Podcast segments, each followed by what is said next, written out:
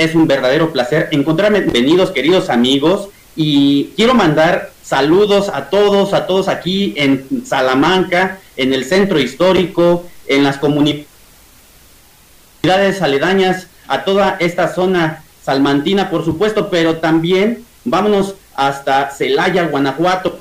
Tenemos un programa, pero excelente, queridos Radio Escucha. Tendremos un programa que muy seguramente les va a encantar. Y esto lo debo de decir de esta manera, que, queridos amigos, porque vamos a tocar un tema que muy seguramente les va a llamar mucho la atención, las famosas batallas de Celaya. ¿Quién de nosotros, queridos amigos, no ha tenido esa oportunidad de leer un libro, por lo menos, leer un libro o escuchar las historias de nuestros abuelos o bisabuelos y conocer ese episodio de aquellos momentos épicos donde se llevaron esas famosas batallas campales en este eh, terreno del Bajío, aquí en lo que es propiamente Irapuato, Salamanca, pero Celaya, que es el punto central. Pero para poder realizar esta actividad, para poder realizar este conversatorio, esta entrevista, pues lo vamos a hacer de la mano de una persona especializada. Él es historiador de la ciudad de Celaya, Guanajuato. Su nombre, Rafael Soldara, a quien le vamos a dar la mejor de las bienvenidas. Rafael, muy buenas noches, ¿cómo te encuentras? Hola Jaime, muy buenas noches, muy bien, muchas gracias para...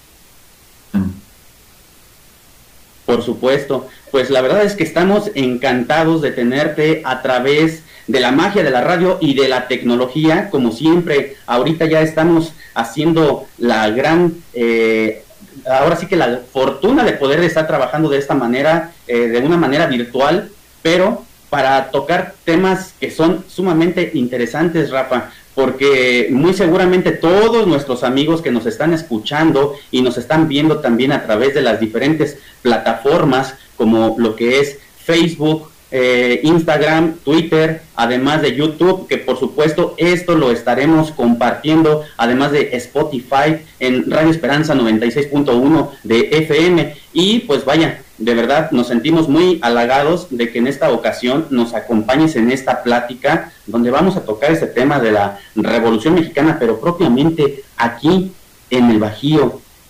Platícanos un poquito, Rafa, por favor, ese eh, ese ambiente que se respiraba justamente hacia esos albores del año de 1915, aquí en Guanajuato y propiamente en Celaya. Adelante, por favor. Muchas gracias, Jaime. Bueno, pues de antemano un saludo muy afectuoso a todos los amigos de Salamanca y por supuesto al auditorio de Radio Esperanza.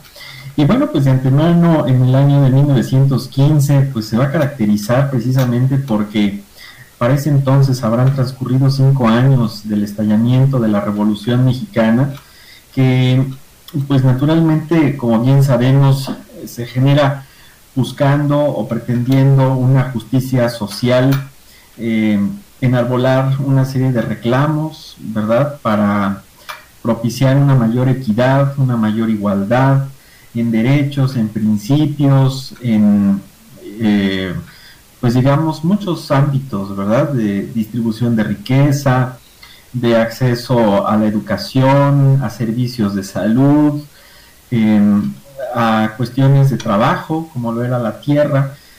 Y bueno, para este entonces, pues habremos de tener un desgaste muy importante de pues el aparato político, un ámbito social muy lacerado también, porque vamos a tener eh, pues un contraste, ¿verdad? Por un lado, un bajío de Guanajuato muy fecundo, ¿verdad?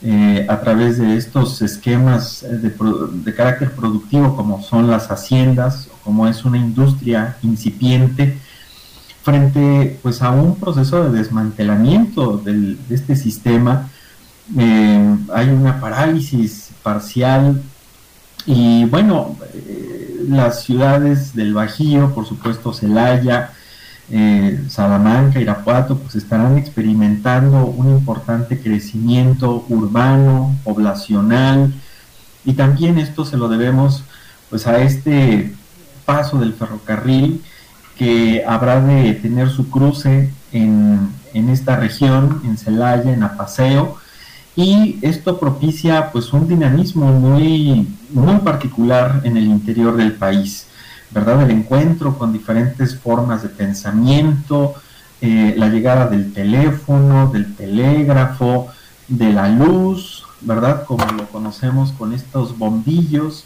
antes pues se iluminaba la gente con petróleo, y bueno, pues la llegada también de estas diferentes influencias culturales de distintos puntos del mundo, que mm, será lento, ¿verdad? No con el dinamismo con el que ahora lo experimentamos, pero sí estará siendo muy determinante para la transformación de nuestro entorno, de nuestra vida cotidiana, con el establecimiento, por ejemplo, de tiendas departamentales, con el, el mejoramiento urbano, que pues será una de las aportaciones importantes pues, del porfiriato, que lo veremos para estos años todavía, la construcción de obras como la que estamos viendo en esta fotografía, como es la torre hidráulica, ¿verdad? que se inaugura en 1910 para garantizar la distribución de agua potable a la ciudad de Celaya, pero no solamente se queda en Celaya o en Guanajuato, también en otras entidades. La empresa Shonduk y Negebauer construye esta eh, este abastecimiento de agua, este, esta torre con este depósito, pues es también la empresa que interviene en la tubería de agua potable, por ejemplo, de la ciudad de Querétaro. Y bueno, pues encontramos una transformación del entorno, ¿verdad? Se remozan los jardines, eh, que todavía para estas fechas va a tener eh, pues una conservación con respecto al concepto como se desarrolló eh, al iniciar la década de 1910. Entonces, bueno, pues vamos a tener una actividad muy dinámica, muy productiva. Por supuesto que los tranvías, estos ferrocarriles urbanos o tranvías urbanos serán un medio de transporte fundamental y estarán en los centros históricos, van a conectar a los em, centros de trabajo, a las haciendas o a las harineras, con eh, las, estaciones del ferrocarril y también con la plaza principal de las diferentes poblaciones. Entonces, pues vamos a tener, digamos, un cierto contraste. Por un lado, sí, en el año de 1910 estalla la revolución, pero en el interior del territorio nacional, como es el caso del Bajío, pues se va a experimentar una cierta estabilidad eh, productiva, en su vida cotidiana. Por ello, pues algunos especialistas han precisado que la Revolución Mexicana llega a Guanajuato y entra al Bajío a partir de este enfrentamiento armado en 1915 entre los generales Álvaro Obregón y Francisco Villa. Por supuesto que este enfrentamiento se da como consecuencia de una separación, eh, de una diferencia ideológica muy importante a partir de la Convención de Aguascalientes. Recordemos que la Revolución Mexicana, eh, pues digamos, tiene una justificación social, pero se ve de alguna manera el propósito truncado por la llegada de Victoriano Huerta, quien usurpa el poder, y entonces comienza, ¿verdad?, desde el norte del país a manifestarse de manera sistemática pues, una serie de levantamientos en contra de, esa, de, esa, eh, de, este, de ese gobierno y comienzan pues a bajar, se integran, digamos, estos grupos militares armados, encabezados por los gobernadores y comienzan a bajar del norte del país hacia el centro, tomando plazas, tomando eh, entidades federativas, hasta que, bueno, finalmente, em, pues acuerdan, ¿verdad?, reunirse y dirimir sus diferencias. Por supuesto que se logra la, la pues que Victoriano Huerta deje el poder y bueno, pues en ese inter, digamos, eh, se pretenden los revolucionarios ponerse de acuerdo para pues precisar, ¿verdad?, cuál va a ser el esquema eh, en el que van a, van a continuar desenvolviendo el, eh, esquema de gobierno. Y bueno, pues habrán, eh, digamos, causas distintas. habrá una propuesta incluso para continuar la constitución de 1857 con algunas enmendaduras. Y bueno, pues hay, digamos, no una sola idea revolucionaria, sino son distintos grupos que son los que, pues finalmente, eh, habrán de predominar dos, como es la división del norte y el ejército de Álvaro Obregón, que estará, pues por supuesto, a las órdenes de Venustiano Carranza, y pues serán dos eh, formas distintas, incluso pues apreciamos en el mismo carácter, en la personalidad de estos dos revolucionarios, pues características muy particulares, ¿verdad? Eh, que habrán también de definirse por una serie de mitos o de conceptos que desde la época habrá, habrán de rodear a estos personajes. Por ejemplo, al general Francisco Villa se le tachaba por un lado de bandolero, ¿verdad? De agresivo, de ser muy bragado, de ser muy aventado, eh, digamos, un poco más aventurero, eh, y que pues esta forma también de ser y de desenvolverse, pues también eh, tenía muchos o lograba tener muchos adeptos, sobre todo de los sectores pues, más desprotegidos, más eh, socialmente, laboralmente. y por otro lado, Álvaro Obregón pues era un estratega, tenía una mayor formación, el mismo Villa le llamaba el perfumado, ¿verdad? De alguna manera resaltando esta personalidad muy refinada, más educada y bueno, pues por supuesto que también fue al final del día el revolucionario invicto, ¿verdad? Del periodo, es decir, tuvo una trayectoria militar muy importante en donde siempre logró tener una ventaja, digamos, en el campo de batalla.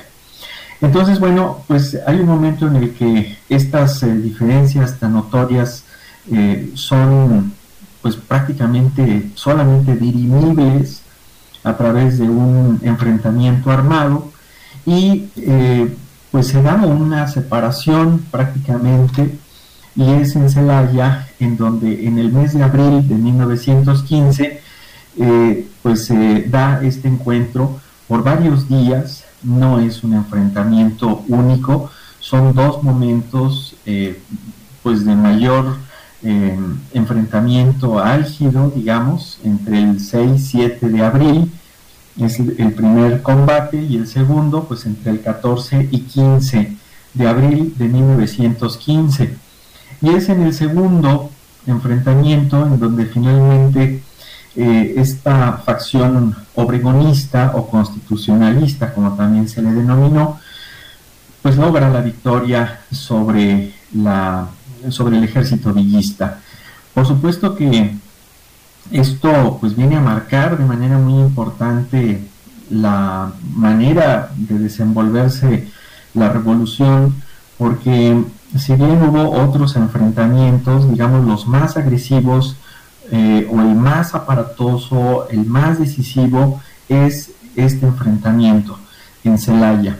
Hay algunos conceptos, por ejemplo, eh, decimos que es combate cuando es un enfrentamiento de menores dimensiones, eh, en una zona pues, relativamente más, más pequeña o más reducida, y se denomina de alguna manera con, batalla, perdón, cuando es un encadenamiento de estos combates en una zona de mucho de mucha mayor amplitud en territorio.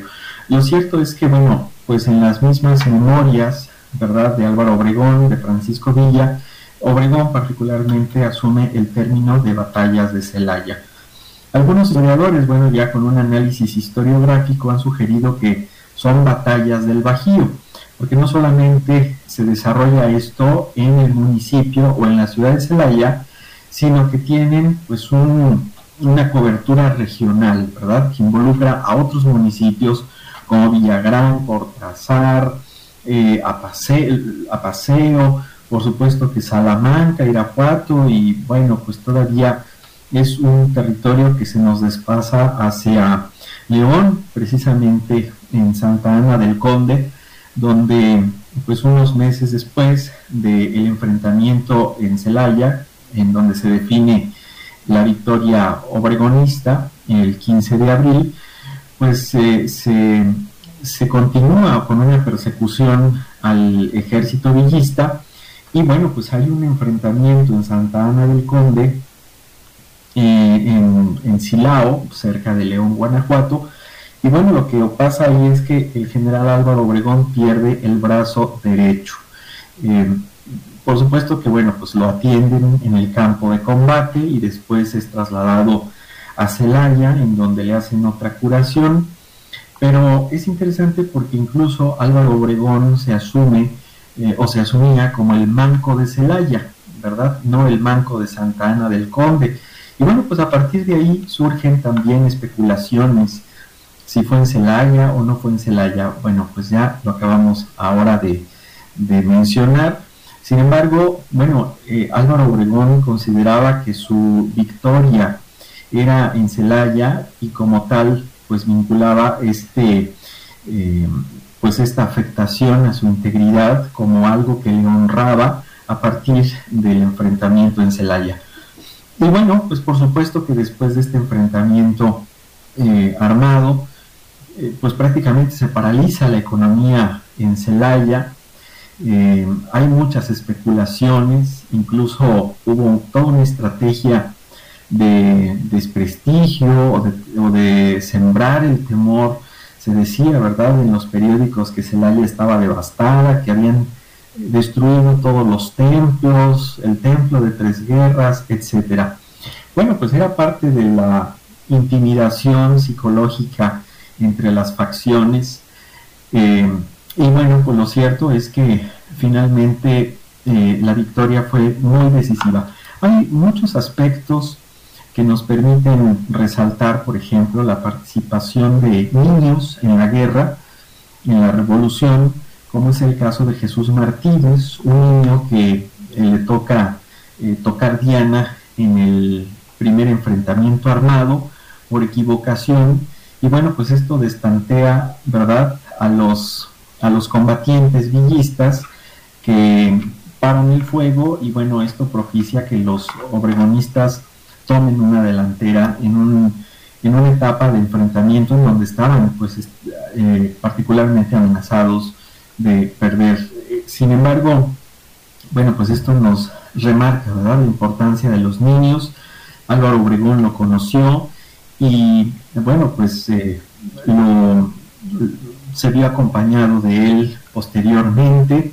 Y bueno, pues algo muy interesante, ¿verdad? Por ejemplo, después mucho tiempo después supimos que este niño eh, se estableció en Tijuana, se casó, tuvo su familia, eh, falleció y bueno, pues la familia hasta la fecha eh, pues vive en, Tijuana, Jesús Martínez. De igual manera tenemos la presencia, por ejemplo, de trabajadores, de empresas, en, en, la facción obregonista que se involucraron en la revolución y bueno, pues no titubearon en alinearse a esta facción, eh, como es el caso de los batallones rojos, o por ejemplo también de indígenas, ¿verdad? Eh, yaquis o mayos, que se caracterizaban eh, por su vestimenta, su aspecto pues casi semidesnudo, pero que eran muy diestros, muy hábiles con el arco, con la flecha, y que tenían muy buena puntería, ¿verdad? Y que fueron eh, pues una principal línea defensiva de la facción obregonista. También sabemos que el general Álvaro Obregón planeó este enfrentamiento armado, cuando menos con varios días, eh, incluso semanas eh, con anticipación, porque estando en Querétaro, pues se vio en la posibilidad de acercarse a Celaya, de reconocer el terreno, de elegir los puntos para la instalación de sus cuarteles, la, eh, el, sitio de aprovisionamiento, por ejemplo, de las líneas del ferrocarril, como lo estamos viendo, de igual manera, pues estableció o la instalación de alambrados de púas, ¿verdad? O las famosas loberas, que eran escondites en el campo de batalla, y que de pronto fueron aprovechadas eh, las formas naturales o artificiales, por ejemplo, de las zanjas que conducían agua del el río Laja hacia las cajas de cultivo. Entonces, bueno, pues ahí los, los eh, combatientes obregonistas pudieron eh, convertir aquello en trincheras, entonces, bueno, todo esto eh, para el general Francisco Villa le resultaba completamente desconocido, ¿verdad? Eh, de manera que cuando llega con toda su energía de su facción, pues por supuesto que se enfrenta a un territorio completamente eh, desconocido y bueno, las pérdidas son cuantiosas, humanas, materiales, la caballería se estampa en estos alambrados, en las zanjas, en las loberas. Y también hay una estrategia militar de, eh, pues innovadora también para su época, como lo era el movimiento envolvente. Es decir, que cuando el enemigo, como lo era la facción villista, se iba acercando, bueno, pues el ejército obregonista por los costados se iba abriendo como una pinza y después se iba cerrando, entonces literalmente pues acorralaba al enemigo. Y bueno, pues hay muchas anécdotas de todo esto, ¿verdad? Eh, porque muchos de los combatientes pues no quedaron eh, muertos en combate en los campos de Celaya, eh, sino que huyeron. y bueno, pues hay muchas memorias que fueron después recopiladas unos años después y que dan testimonio de, de cómo pues se, mermó de manera tan importante el ejército villista. Por supuesto que también sabemos que otro de los factores que pudo influir de manera importante en el debilitamiento del ejército villista pues fue el parque que se envió por Estados Unidos que había surtido al, al, a la división del norte mm, pues que estaba, estaba defectuoso, ¿verdad? Entonces pues tenía un menor alcance, se atascaban las, eh, el armamento. Y bueno, en el Museo de Celaya Historia Regional, por ejemplo, conservamos eh, algunos de estos testimonios, por ejemplo, balística, que ha sido encontrada en los campos de combate, cilindros que forman parte de, las, de los cartuchos de estas antiguas balas de cañón, Aquí se utilizó, por ejemplo, el cañón Mondragón. Eh, yo lo he visto, creo que solamente en la Ciudad de México, en el Museo Naval, también en Veracruz, que son cañones de artillería pesada, por supuesto, que tienen un compartimiento para el resguardo de, de toda esta balística. Y bueno, son cañones muy largos. Entonces, bueno, aquí lo que estamos viendo es, por ejemplo, la llegada de toda esta artillería a la estación del ferrocarril de Celaya. Estas fotografías son de Agustín Casasola. Eh, Agustín Casasola no solamente era fotógrafo de la Ciudad de México, eh, sino que también era coleccionista. Y había muchos eh, fotoperiodistas que buscaban cubrir pues todos los acontecimientos que ocurrían en México y bueno, la Revolución Mexicana es uno de los momentos históricos de nuestro país al inicio del siglo, pues más fotografiados, ¿verdad? Es la primera gran revolución eh, en, el mundo en el siglo XX. Y bueno, em, tenemos algunos otros objetos, como por ejemplo un arma larga que un combatiente, pues ya con una moral muy muy baja, eh, tomó y aventó, era su arma, aventó a una zanja y un campesino que estaba por ahí escondido, pues vio esta situación y fue al encuentro, recuperó el arma y la guardó. Y bueno, pasó de mano en mano, ¿verdad? de generación en generación, y uno de sus eh, descendientes, uno de sus nietos, pues decidió entregar esta pieza para fines eh, meramente didácticos al Museo de Celaya Historia Regional, a través, por supuesto, del maestro Herminio Martínez, quien fuera cronista de Celaya y que fue originario de Cortázar, Guanajuato. Bueno, aquí lo que tenemos es eh, el campo de prisioneros. Yo creo que podemos avanzar para observar algunas otras imágenes. Aquí está, por ejemplo, Jesús Martínez, el famoso niño corneta, ¿verdad? En la primer eh, enfrentamiento armado del día 6 y 7 de abril del 15. Estas otras fotografías que vemos a continuación eh, son también del enfrentamiento en Celaya, de los campos eh, ya propiamente sembrados de combatientes. Pero fíjense ustedes que Agustín Casasola sobre todo cubrió, o esta colección que, forma parte de su acervo, eh, ha cubierto sobre todo la facción constitucionalista u obregonista. Muy poco eh, se, se, conserva en esta colección sobre el general Francisco Villa. Sin embargo, sí existen muchas fotografías, incluso se han hecho pues, estudios sobre los diferentes ángulos de las mismas. Bueno, se han encontrado hasta seis diferentes fotoreporteros que cubrieron estos eh, acontecimientos en el Bajío.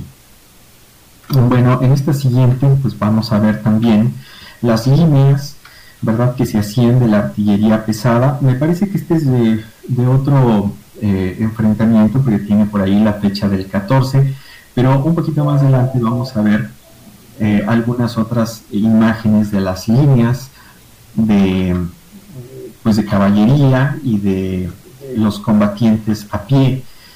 Eh, por supuesto que hubo muchos mitos pero también dentro de lo real, pues tenemos que reconocer que la gente en Celaya, por ejemplo, eh, pues en cuestión de horas abandonó la ciudad y también es cierto que muchas personas no quisieron abandonarla por temor a que saquearan sus bienes. Entonces, con anticipación, hicieron escondites en los corrales, en los eh, pozos, eh, en pues eh, dentro de sus casas, ¿verdad? Eh, tenían algún tapanco arriba del baño o debajo de una recámara y ahí pues metieron todas sus eh, provisiones y se escondían las familias. En algunos casos, bueno, pues existe estas historias de que los túneles, ¿verdad? Que llegaron a ser o a tener un uso con fines hidráulicos, pues fueron también espacios que albergaron algunos insumos para la subsistencia. Y bueno, pues eh, tenemos muchos testimonios de ello, ¿verdad? No se han encontrado sino espuelas o herraduras o eh, algunos eh, sables, incluso armas largas que seguramente las familias escondieron ahí. Y bueno, pues pasó el tiempo y, y otras generaciones las recuperaron. Eh, algo que es muy interesante es que eh, Álvaro Obregón, por ejemplo, tuvo un, pues una cercanía muy especial con Celaya después de este enfrentamiento armado, porque en Celaya em, pues se le agradecía a Álvaro Obregón el que no se hubiera bombardeado la ciudad, sino que él hubiera defendido de las fuerzas villistas pues un desastre, ¿verdad? Extraordinario.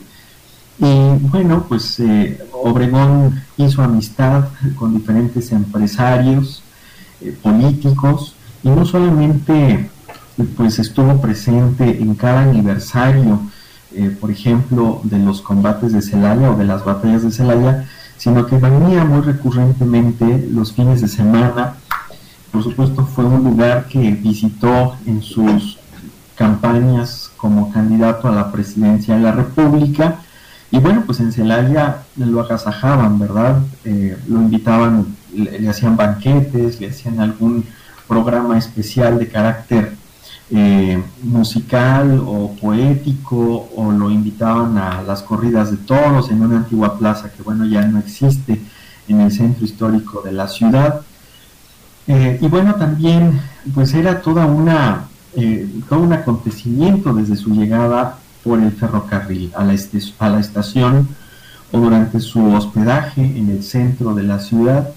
Todavía hace algunos años algunas personas adultas recordaban lo que los, los papás les platicaban, ¿verdad? Que el general Obregón se sentaba en el jardín principal y pues en alguna ocasión llegó a visitar Celaya con sus hijos, Álvaro y Mayo, eh, los llegó a llevar a las corridas de toros y bueno, hasta la fecha existe una barbería en donde él acostumbraba pues a afectarse de, manera recurrente durante su estancia en Celaya. Hay un himno eh, o una marcha, mejor dicho, a Celaya que incluso le fue dedicada y bueno, pues que hemos, eh, hemos querido compartir también por aquí con Jaime con algunas fotografías em, que hemos incorporado y que, y que provienen de colecciones particulares en, pues de Celaya, ¿verdad? Esta labor del Museo de Celaya ha sido muy importante para ese proceso de recuperación de la memoria. Y bueno, también allí en el museo pues podemos encontrar billetes eh, que circulaban en la época con este concepto de los bilimbiques o pequeños talones que estaban sellados con el nombre de Celaya y tenían ahí un valor en centavos y bueno pues tenían un valor eh, solamente eh, periódico en, en Celaya. Eh, por ahí tenemos algunas imágenes, fíjense ustedes, de una, a ver si podemos regresar, yo creo que como a la foto 21, hay una, es una vista de la fábrica denominada la Internacional y a un costado de las naves, ¿verdad? De esta fábrica de estiladora de alcohol, se formaron todos los cañones que fueron decomisados al ejército villista. Eh, y bueno, es interesante porque esta finca todavía existe y el gobierno del estado de Guanajuato la ha adquirido y bueno, van a hacer un, una restauración exhaustiva y todo un proyecto ejecutivo para su eh, recuperación, va a tener un uso de carácter empresarial, pero es muy interesante porque se pretende rescatar pues todo el entorno, ¿verdad? Eh, de áreas verdes.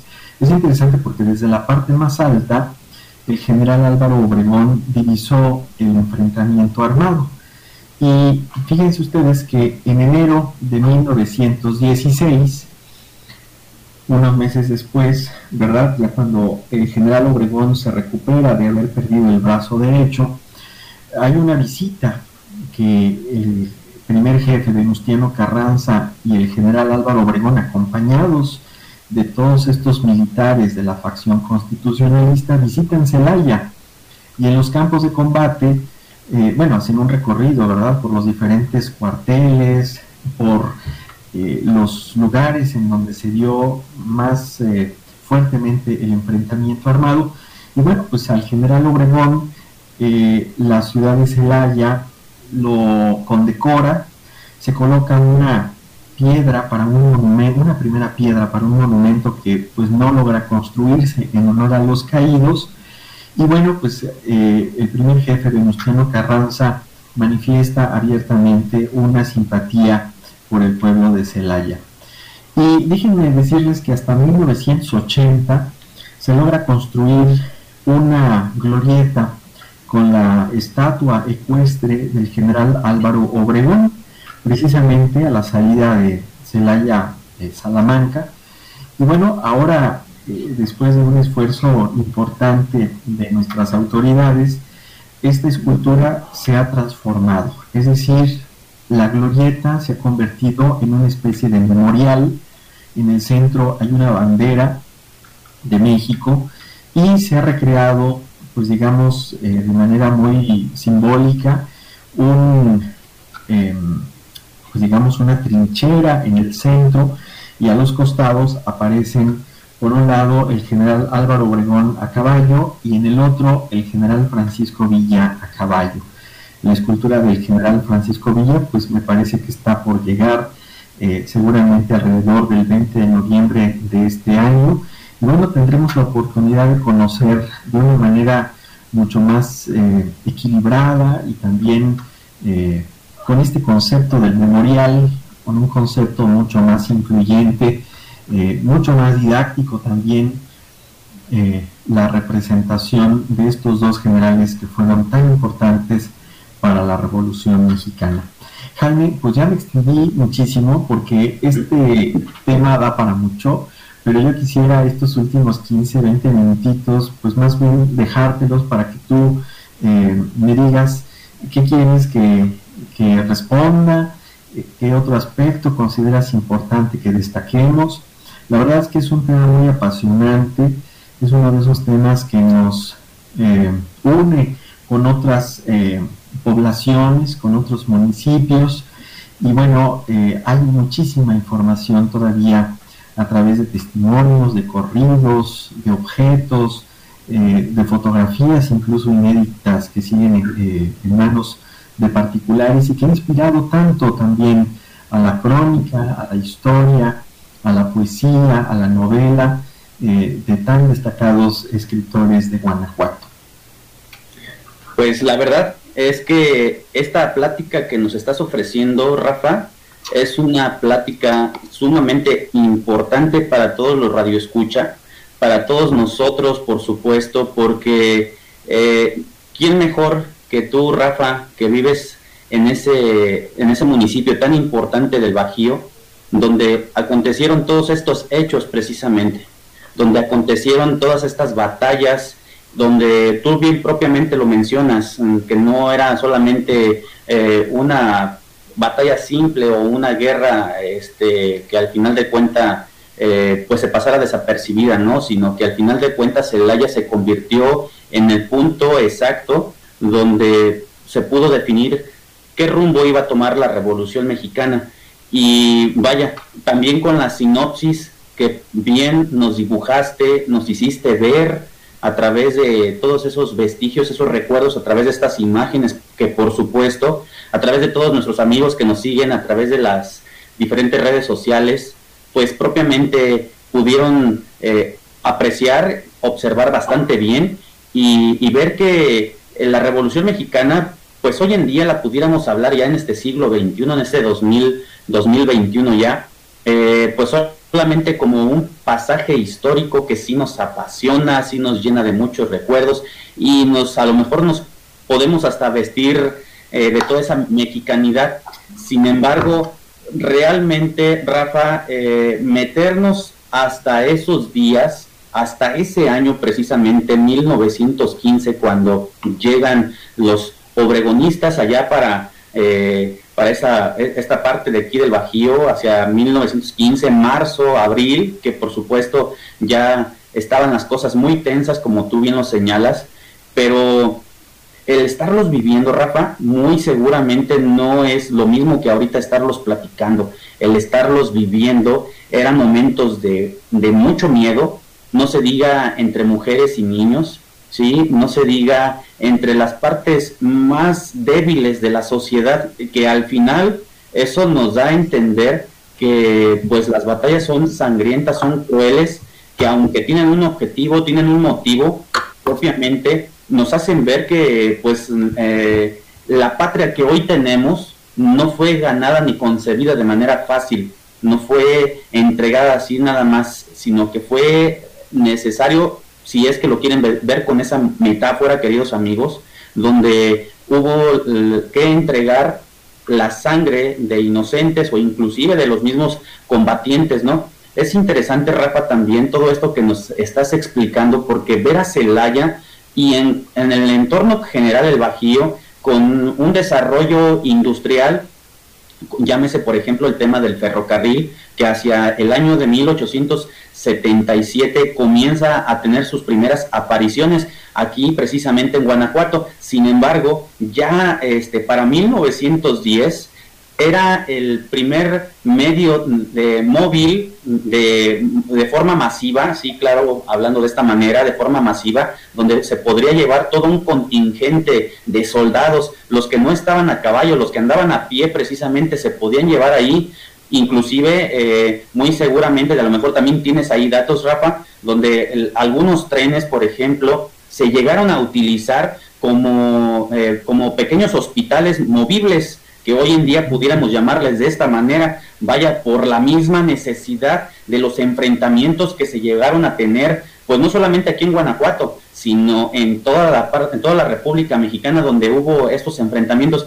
Además aquí, generalmente hablando ya de manera más puntual, en el caso de lo que son los obregonistas o los constitucionalistas y los villistas, al final de cuentas, estos dos bandos, pues al final este, estuvieron muy marcados y todos estos vestigios que nos mm, mencionas también, por ejemplo, las, eh, los casquillos de, los, de las balas de los cañones, ¿sí? Eh, las espadas, eh, me imagino que inclusive los, este, los balazos que todavía en algunos puntos de ir de, de, la ciudad de Celaya, me quiero imaginar de que hay algunas partes donde todavía se quedan esos vestigios de aquellas carabinas 30-30, donde propiamente fueron utilizadas y como también lo señala Rafa, la verdad es que este tema es muy apasionable, este tema tiene para mucho, para mucho que, que dar, ofrecer, porque en cualquier arista que nosotros busquemos, podemos encontrar a la Revolución Mexicana a través de poemas, como bien lo señalas,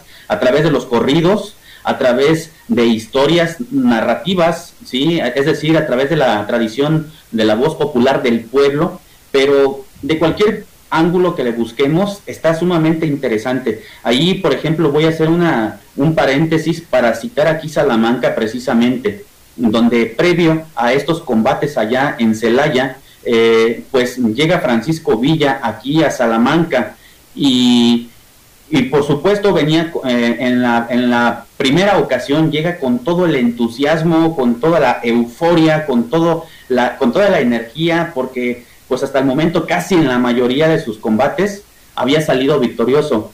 Sin embargo, ¿qué es lo que sucede? Ya eh, aquí en Salamanca, obviamente, hubo mucha gente que, se le sumó a la causa. Eh, uno de ellos, hablando propiamente de Matilde Alfaro, que fue un revolucionario villista, que aquí en, en este lugar fue muy popular, muy conocido, muy querido y que inclusive tenemos un corrido de ahí de este personaje, pues se le sumó a su a su fila, ¿no? Eh, a su ejército de, de los dorados, pero propiamente hablando del centro de las artes que aquí nosotros conocemos hoy en día, que se encuentra a un costado de la Casa de la Cultura y que es el compendio general de todo el centro conventual de San Juan de Sagún, pues eh, ese espacio fungió como penitenciaría del Estado y ese espacio, eh, pues estaban muchos, muchos reos de de varias eh, causas por las que estaban allí en resguardo, algunos delitos cometidos posiblemente desde lo más simple, ¿no? Que era el robo eh, o la enajenación de bienes eh, o hasta un homicidio. Cuentan, por ejemplo, ahí, Rafa, que aquí en la, en la famosa penitenciaría, pues estaban vestidos los reos por colores según la situación por la que estaban condenados. Aquí la eh, algo peculiar que tenía es de que esta penitenciaría, es algo importante que cabe destacar, es de que en esta penitenciaría se tenían a la gente aprendiendo un oficio. Por eso hoy en día, pues todavía sigue sirviendo eh, con esta característica del centro de las artes, donde se aprenden muchas artes, ¿no? Pero en aquel momento eran oficios para que la gente pudiera precisamente hacerse gente de bien, personas de bien, y en ese mes de abril de 1915 llega Francisco Villa y manda a parar a todos, a todos eh, allí en, el centro o en el patio, en el patio de la penitenciaría, y les pidió a todos, una vez que ya estaban formados, que dieran un paso adelante aquellos que se quisieran enlistar con sus escoltas ahí con toda la con todo su ejército de dorados entonces cuentan que en cerca de la mitad fueron los que se sumaron a esa causa de los villistas. Por supuesto, la otra parte que aún sabiendo y desconociendo eh, su suerte, eh, pues se quedaron allí, posiblemente no simpatizaban con la causa, sin embargo, Pancho Villa o Francisco Villa les dio la oportunidad de que al final de cuenta pudieran ellos eh, elegir su destino y su vida. Eso sí, les pidió que fueran gente de bien. Y con esto, Rafa, con esto, queridos amigos, pues eh, se cierra el ciclo de la famosa cárcel o penitenciaría del Estado aquí en Salamanca, en ese mes de abril de 1915. Por supuesto, todos los que se fueron con Francisco Villa, después de darles eh, los, eh, los enseres principales como las armas, en algunos casos caballería, eh, alimentos y demás, pues obviamente se fueron a esas famosas batallas a Celaya. Algo que también mencionaste es que el cargamento que al final de cuenta le, le había llegado a Villa a través de los ferrocarriles, pues estaban pues ciertamente en muy malas eh, muy mala calidad y provoca de que inclusive aquí, eh, después de haber perdido allá en Celaya la primera batalla, llega nuevamente Francisco Villa muy molesto, nada que ver con la primera ocasión, y manda, eh, pues ahora sí que cuestionar a todos los encargados de los trenes, de las locomotoras que habían llegado junto con, con el cargamento, y pues después de interrogarlos y darse cuenta que ese cargamento era ahora sí que, pues casi apócrifo, eh, pues los manda a fusilar y justamente es aquí en la, en la estación de ferrocarril de Salamanca.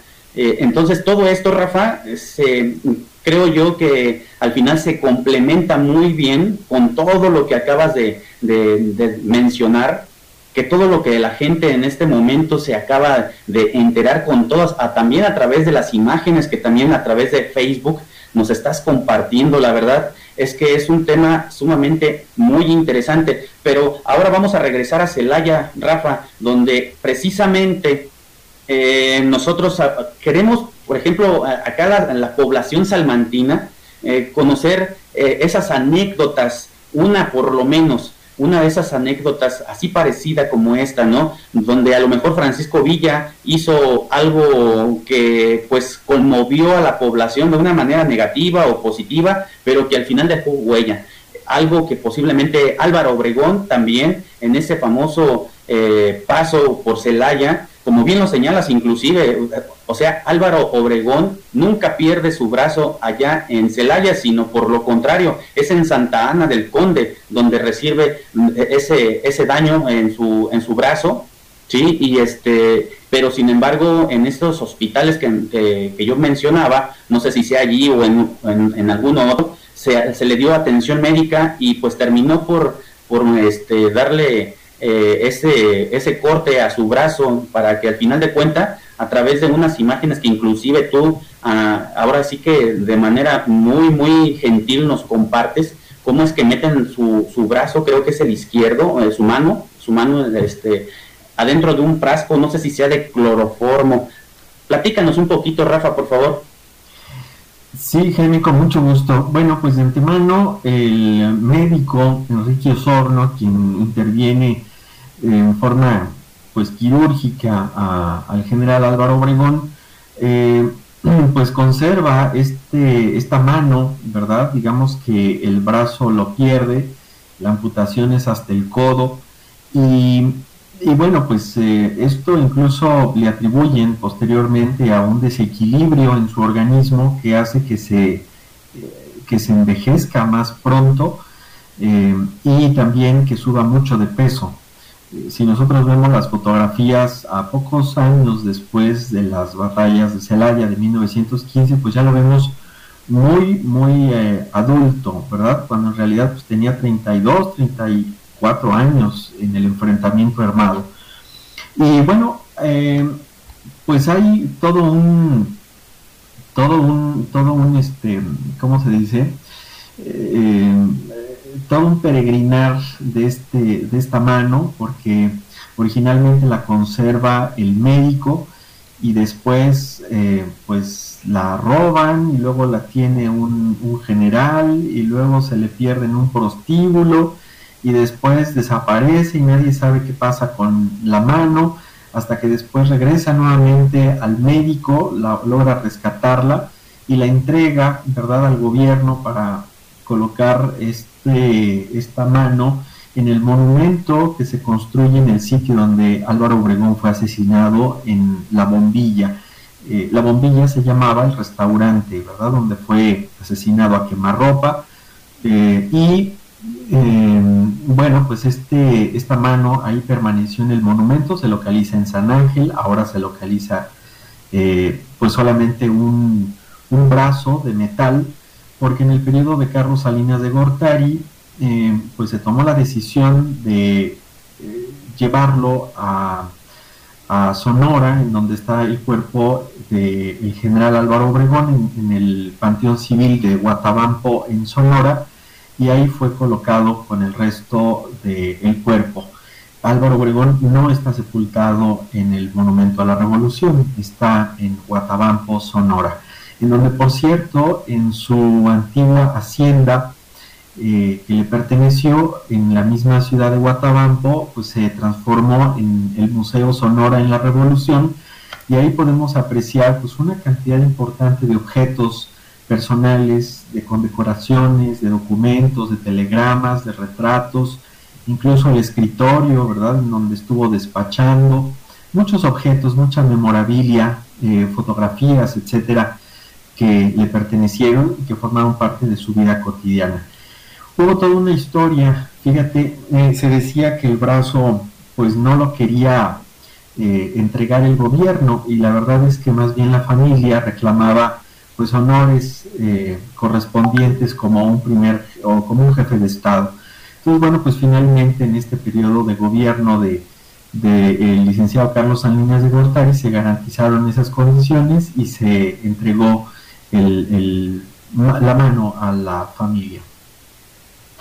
Pues qué interesante, Rafa. La verdad es que todo esto nos sigue nutriendo a todos en general, yo creo que imaginemos a todos los niños, a los jóvenes que hoy en día pues tienen que estar asistiendo a sus clases de manera virtual o de manera ya propiamente personal. Y ahorita ya eh, con este eh, sabor, este ambiente ya revolucionario, precisamente inclusive los profesores están encargando algunas tareas. Yo les aseguro, queridos amigos, que este programa precisamente fue hecho precisamente para todos ustedes que en algún momento les va a poder servir también como material didáctico, porque vaya, todo esto sucedió aquí en Guanajuato, acá en Celaya y propiamente en Salamanca también algunos, algunos puntos. ¿Quién no se ha de acordar precisamente también del famoso corrido de siete leguas?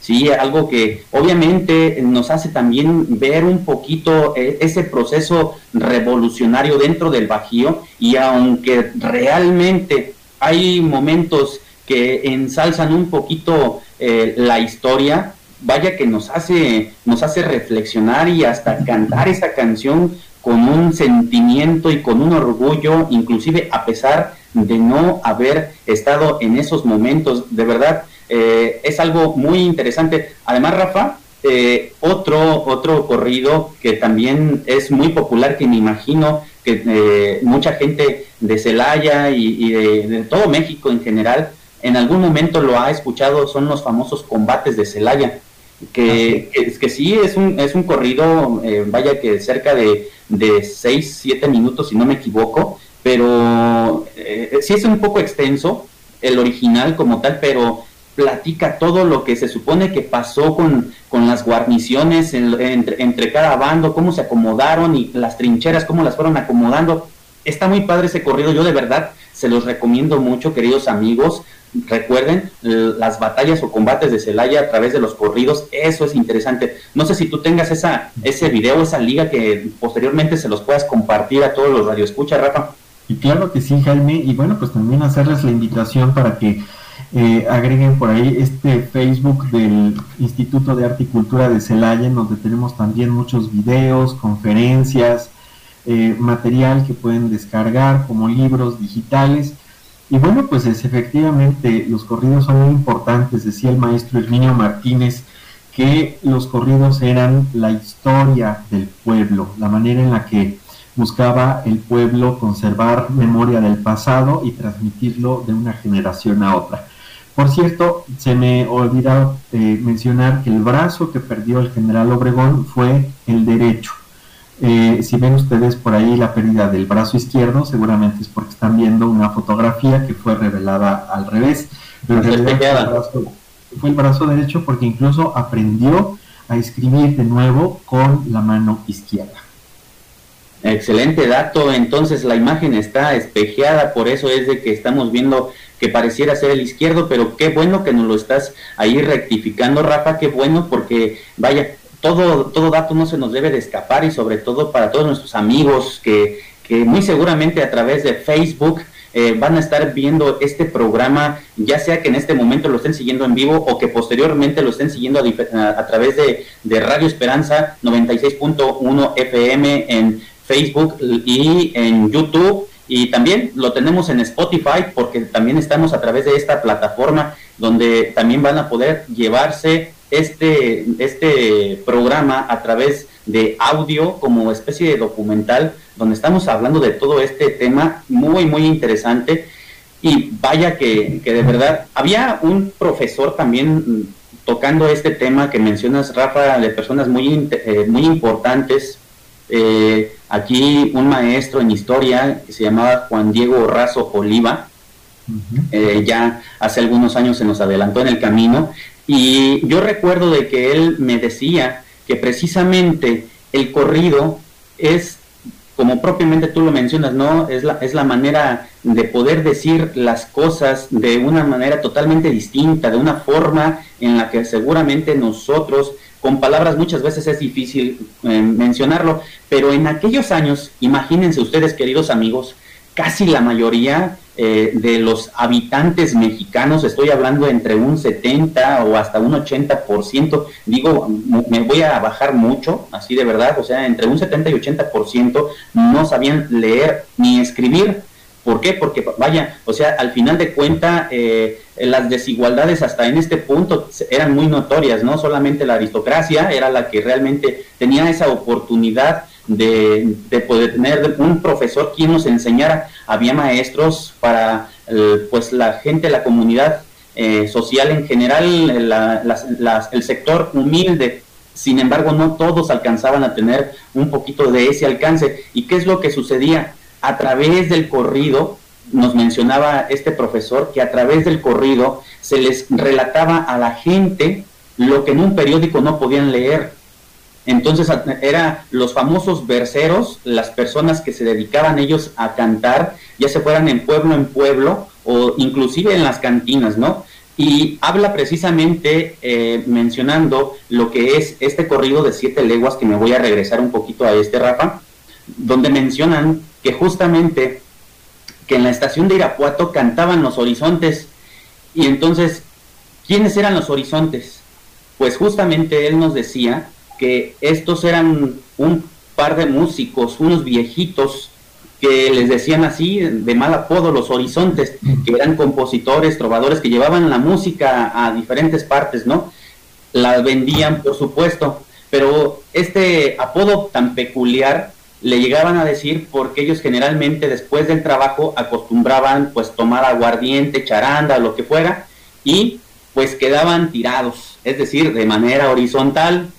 Por eso es de que de esa forma les decían que cantaban los horizontes, aquellos hombres que generalmente así tarde o temprano quedaban tirados, ¿no? Pero que ellos eran los que mm, veían cómo había sucedido todo y habían descrito eh, vaya, de una manera lírica lo que había sucedido en la Revolución Mexicana aquí en el Bajío. Así es que muy seguramente, Rafa, así como estos personajes, estos viejitos que menciono que eran los horizontes, según las versiones del profesor Juan Diego Razo Oliva, pues eh, han de haber existido muchísimos más que han logrado dejar esas memorias grabadas a través de la música. Así es, pues es una, una maravilla porque es eh, desde mi punto de vista también un patrimonio intangible de, los mexicanos, los corridos. Y fíjate que hay muchos, eh, muchos aspectos interesantes. Por ejemplo, yo no sabía, ahora que se conmemoró el centenario de las eh, batallas de Celaya, pues me tocó hacer extensiva la invitación a los descendientes de los dos generales tanto del general Obregón como de Francisco Villa. Y del general Obregón pues no hubo ningún problema, ¿verdad? Su nieto mayor dijo pues yo voy con mi familia, yo cubro todos mis gastos, no hay ningún problema, muchas gracias por la invitación, ahí estoy. Pero con Villa pues me costó mucho trabajo, porque nos contactamos con, su nieta, eh, era la doctora eh, Guadalupe Villa Guerrero, y me dice, mira Rafael, te voy a ser muy honesta, en mi familia el término Celaya lo evitamos, porque ahí perdió nuestro, nuestro abuelo, nuestro general, el pilar de la familia, y pues no nos resulta muy grato. Eh, nunca hemos ido a Celaya, no conocemos Celaya, y pues la verdad incluso evitamos incluso el lugar, no es, una, no es un sitio muy grato para nuestra memoria. Y bueno, pues después de conversar, eh, caímos en cuenta en que eh, Doroteo Arango, el general Francisco Villa, pues es un personaje de la Revolución Mexicana tan emblemático que, bueno, pues eh, coincide también con, conceptos, con principios que tienen una vigencia, ¿verdad?, en la actualidad y que a la perspectiva de los años nos permite pues, reconocer también esta nobleza y este deseo por también eh, lograr un mejor país, tener mejores oportunidades para la gente más desfavorecida, pues también a su manera, ¿verdad? Y bueno, pues afortunadamente aceptó y estuvo con nosotros en un coloquio muy interesante en donde nos habló precisamente sobre estas eh, eh, municiones defectuosas de pues que le surtieron a, la facción villista y que fueron pues eh, muy importantes para lamentablemente su eh, su derrota. Pues eh, ahí ese esa anécdota que nos cuentas Rafa donde pues logras hacer una, un acercamiento entre estos estas dos familias, estos dos descendientes, tanto de Álvaro Obregón como de Francisco Villa, pues yo creo que es épico, ¿no? Es algo que deja huella precisamente hasta para la población de hoy en día allá en Celaya, el juntar nuevamente a las, a las familias de esos rivales que en su momento pues estuvieron peleando por una causa, sí, por, por un destino, un futuro que iba a tener nuestro país ya posteriormente, pues muy probablemente eh, no, no fue una tarea nada fácil, Rafa. Ahora sí que te, manifiesto mis felicitaciones y a ti y a todo tu equipo que hayan logrado realizar esta, este dicho acto, porque de verdad es algo que muy propiamente pocas veces se puede ver en la historia de México, aún a pesar de que sean las familias, los descendientes, no sé al final qué este, qué, fue lo que sucedió, qué final tuvo, si se pudieron nuevamente encontrar estas dos familias, si se saludaron, qué fue lo que pasó.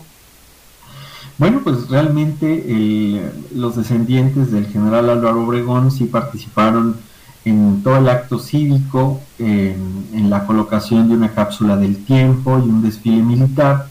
Y la doctora prefirió, la, la doctora Villa Guerrero, que está pues vinculada con el Instituto Mora de la Ciudad de México, pues prefirió más bien eh, participar en un formato de coloquio que realizamos, también nacional, y en donde participaron otros investigadores y especialistas. Ella así lo quiso y bueno, pues así logramos que se cumpliera. Y bueno, pues hay muchas anécdotas, fíjate. Em, a ver, déjame pensar que otra también podemos compartir. Una ocasión llegó una, un, un señor muy grande al Museo de Historia, y me dice, oiga, pues fíjese que mi abuelo fue testigo de que en el Panteón Municipal Norte de Celaya, en 1916, cuando Álvaro Obregón y Venustiano Carranza visitaron Celaya, sepultaron ahí el brazo del general Obregón. Entonces, me llamó mucho la atención, ¿verdad? Porque no coincidía esta versión con la historia oficial que conocemos. Y bueno, me llamaba más la atención porque incluso me dio textualmente lo que decía el epitafio de la tumba. Entonces, bueno, me dio la ubicación. Naturalmente, actualmente ya no se puede localizar porque hay toda una, todo un muro de, de eh, ¿cómo se llama? De tumbas. Pero eh, me precisó que después de haber estado en Celaya, pues se llevaron finalmente el despojo y no se supo más de ello. Pero fíjate, me llamó mucho la atención algo que encontramos también en el registro de los, de los difuntos del Panteón Municipal Norte es que los villistas fueron eh, combatientes, fueron colocados sus cuerpos en zanjas, no les prendieron fuego, sino los cuerpos fueron rociados con cal y fueron sepultados. Y hasta la fecha hay varias líneas que se conservan con restos de estos combatientes. Por supuesto que fueron despojados de pues armamento, de sus objetos de valor, ¿verdad? Y los cuerpos eh, pues fueron ahí colocados.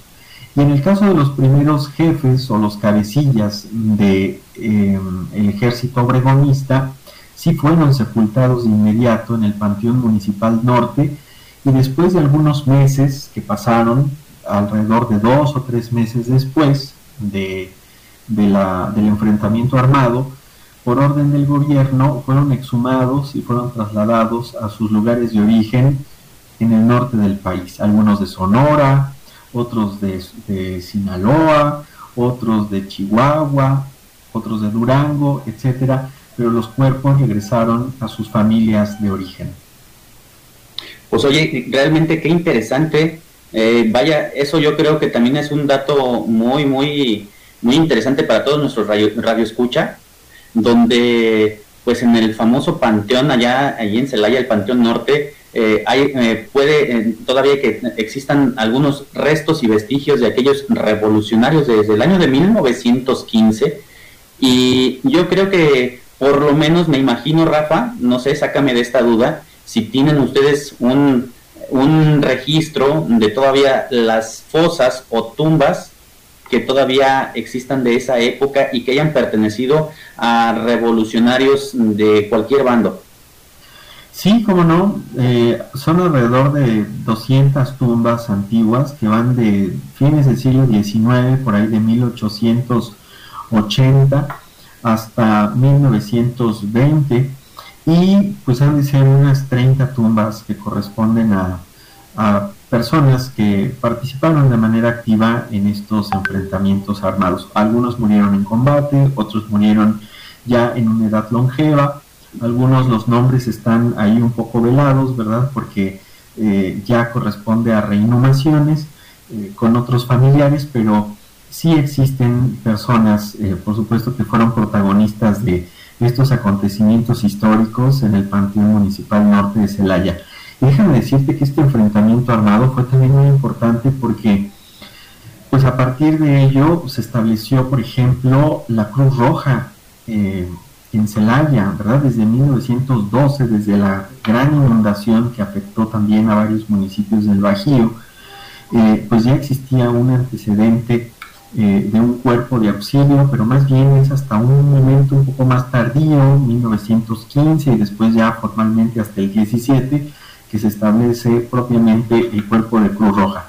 O por ejemplo, también en este enfrentamiento, pues participa eh, eh, Joaquín Amaro, a quien se debe pues la modernización del Ejército Nacional Mexicano. O por ejemplo también participa en el campo de combate el papá de em, el licenciado em, Alamán, ¿cómo se llama? De México. No, que fue presidente de México. Ok. Eh, este, Miguel Alemán. Miguel Alemán, perdón, Miguel Alemán. Entonces, bueno, pues es eh, realmente un bullicio, ¿verdad? También participa Plutarco Elías Calles, que se convierte en presidente de México también, lamentablemente con esta eh, con este conflicto entre la iglesia y el, Estado mexicano, pero bueno, muchos combatientes habrán de marcar eh, pues una historia muy decisiva en, en la historia contemporánea o moderna de nuestro país. Algunas de estas fotografías precisamente son o corresponden a enero de 1916. Ahí, por ejemplo, está entrando a Celaya por la estación del ferrocarril el jefe Venustiano Carranza, acompañado de Álvaro Obregón. Y bueno, pues vemos, ¿verdad?, la algarabía que, con la que fueron recibidos, recorrieron el centro de la ciudad, los campos de combate, les ofrecieron un banquete en, la, en el casco de esta fábrica, la Internacional, y bueno, pues les entregaron una condecoración al, al general Álvaro Obregón. Ellos sobre todo se movían de la ciudad de Querétaro, digamos que fue su centro principal de operaciones. Entonces, bueno, pues esto todavía se conserva, ¿verdad? El, el templo de San Antonio, que fue el cuartel del general Obregón, la estación del ferrocarril, este casco de la fábrica La Internacional, todos estos campos de cultivo en donde se desarrolló el enfrentamiento armado hacia el poniente de nuestra ciudad de Celaya, pues ya prácticamente es irreconocible porque la mancha urbana ha crecido, el desarrollo urbano ha poblado completamente esos campos de cultivo con colonias, eh, con fraccionamientos populares, residenciales, y también esas familias que viven en ellas pues cuentan muchas historias, ¿verdad? De aparecidos, de militares, de que se mueven cosas, bueno, todo un tema incluso paranormal que da para escribir mucho y, hacer todo un programa de, de, todos estos temas. Pero fíjate que también se conserva, por ejemplo, en el centro, pues la Alameda Hidalgo, ¿verdad? Donde, y el jardín principal, donde Álvaro Obregón acostumbraba eh, agasajarse ahí eh, con, el clima. Existe pues este antiguo Hotel Gómez, aunque ya modernizado, que era también un lugar desde el cual pues llegaba a hospedarse o arengaba a la población.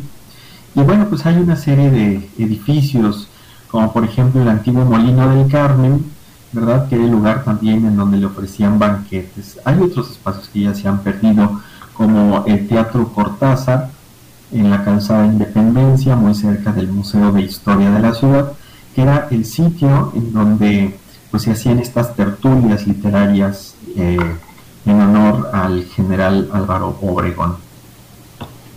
Pues qué interesante todo lo que nuestro amigo, nuestro gran invitado en esta noche de este 8 de noviembre del 2021 nos ha estado eh, platicando, compartiendo de todo lo que fue este suceso de los combates, de las batallas de Celaya, algo que pues bien nunca vamos a poder olvidar mientras nuestra memoria viva y pues vaya que hacerle siempre un homenaje, un tributo a todos estos personajes para recordarlos, para decir exactamente que a través de ellos pues tenemos una patria y tenemos muchos derechos e igualdades que antes a todo esto, pues desgraciadamente no existían.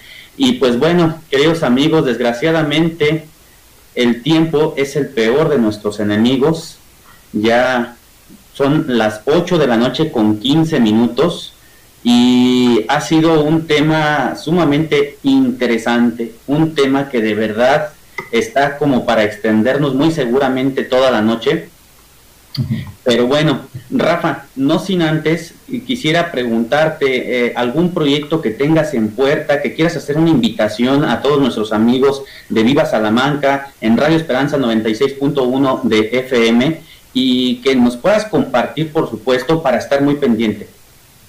Muchas gracias, Jaime. Bueno, pues solamente concluir este tema mm, precisando que el gran acuerdo, el gran acierto después de este momento tan terrible como lo fue la guerra, pues lo tenemos en la promulgación de la Constitución de 1917, que es este gran acuerdo de los mexicanos para mejorar sus condiciones y que pues es un tema recurrente hasta la actualidad. Ah, el, el, nieto, el bisnieto de Emiliano Zapata siempre menciona que eh, somos hijos de la Revolución Mexicana. Y es cierto, ¿verdad? Somos de alguna manera herederos de toda una manera de ver el mundo.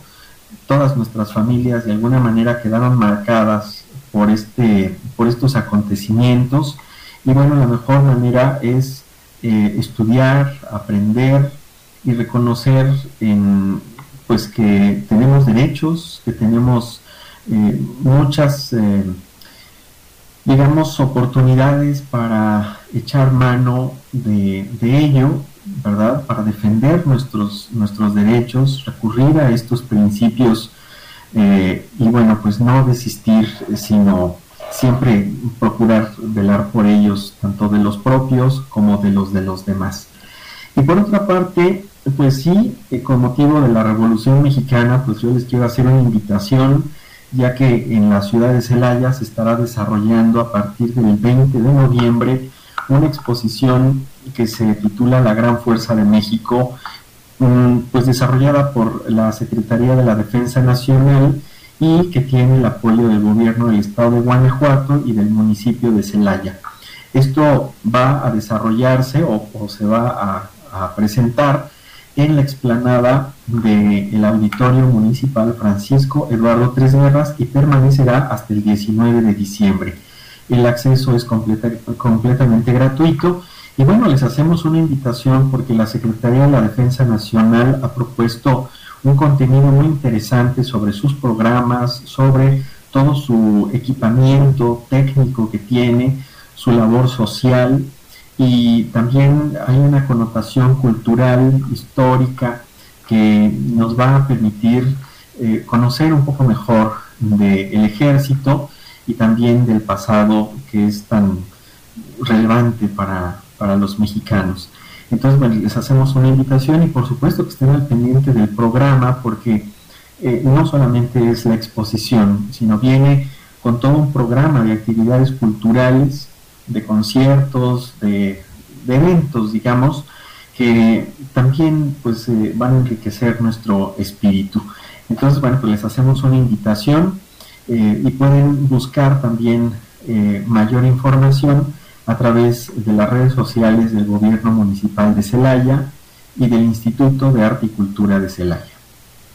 Bueno, pues entonces con esta gran invitación que nos exhorta nuestro gran amigo, el historiador Rafael Soldara Luna, de allá de Celaya, Guanajuato, pues es como estamos concluyendo este gran programa lleno de, por supuesto, de historia, de muchos recuerdos, de muchas vivencias y vaya que con un sentido de pertenencia estupendo. La verdad, Rafa, yo me la pasé increíble con este programa. Te agradezco muchísimo el haber aceptado esta invitación para tener esta, este conversatorio, esta charla a través de manera virtual, ¿sí? Aquí en Salamanca nosotros, pero allá ustedes en Celaya, desde lo que es el Museo de Celaya, es donde en este momento te estás conectando para nosotros y agradecemos infinitamente que hayas hecho esta actividad junto con nosotros aquí en Radio Esperanza.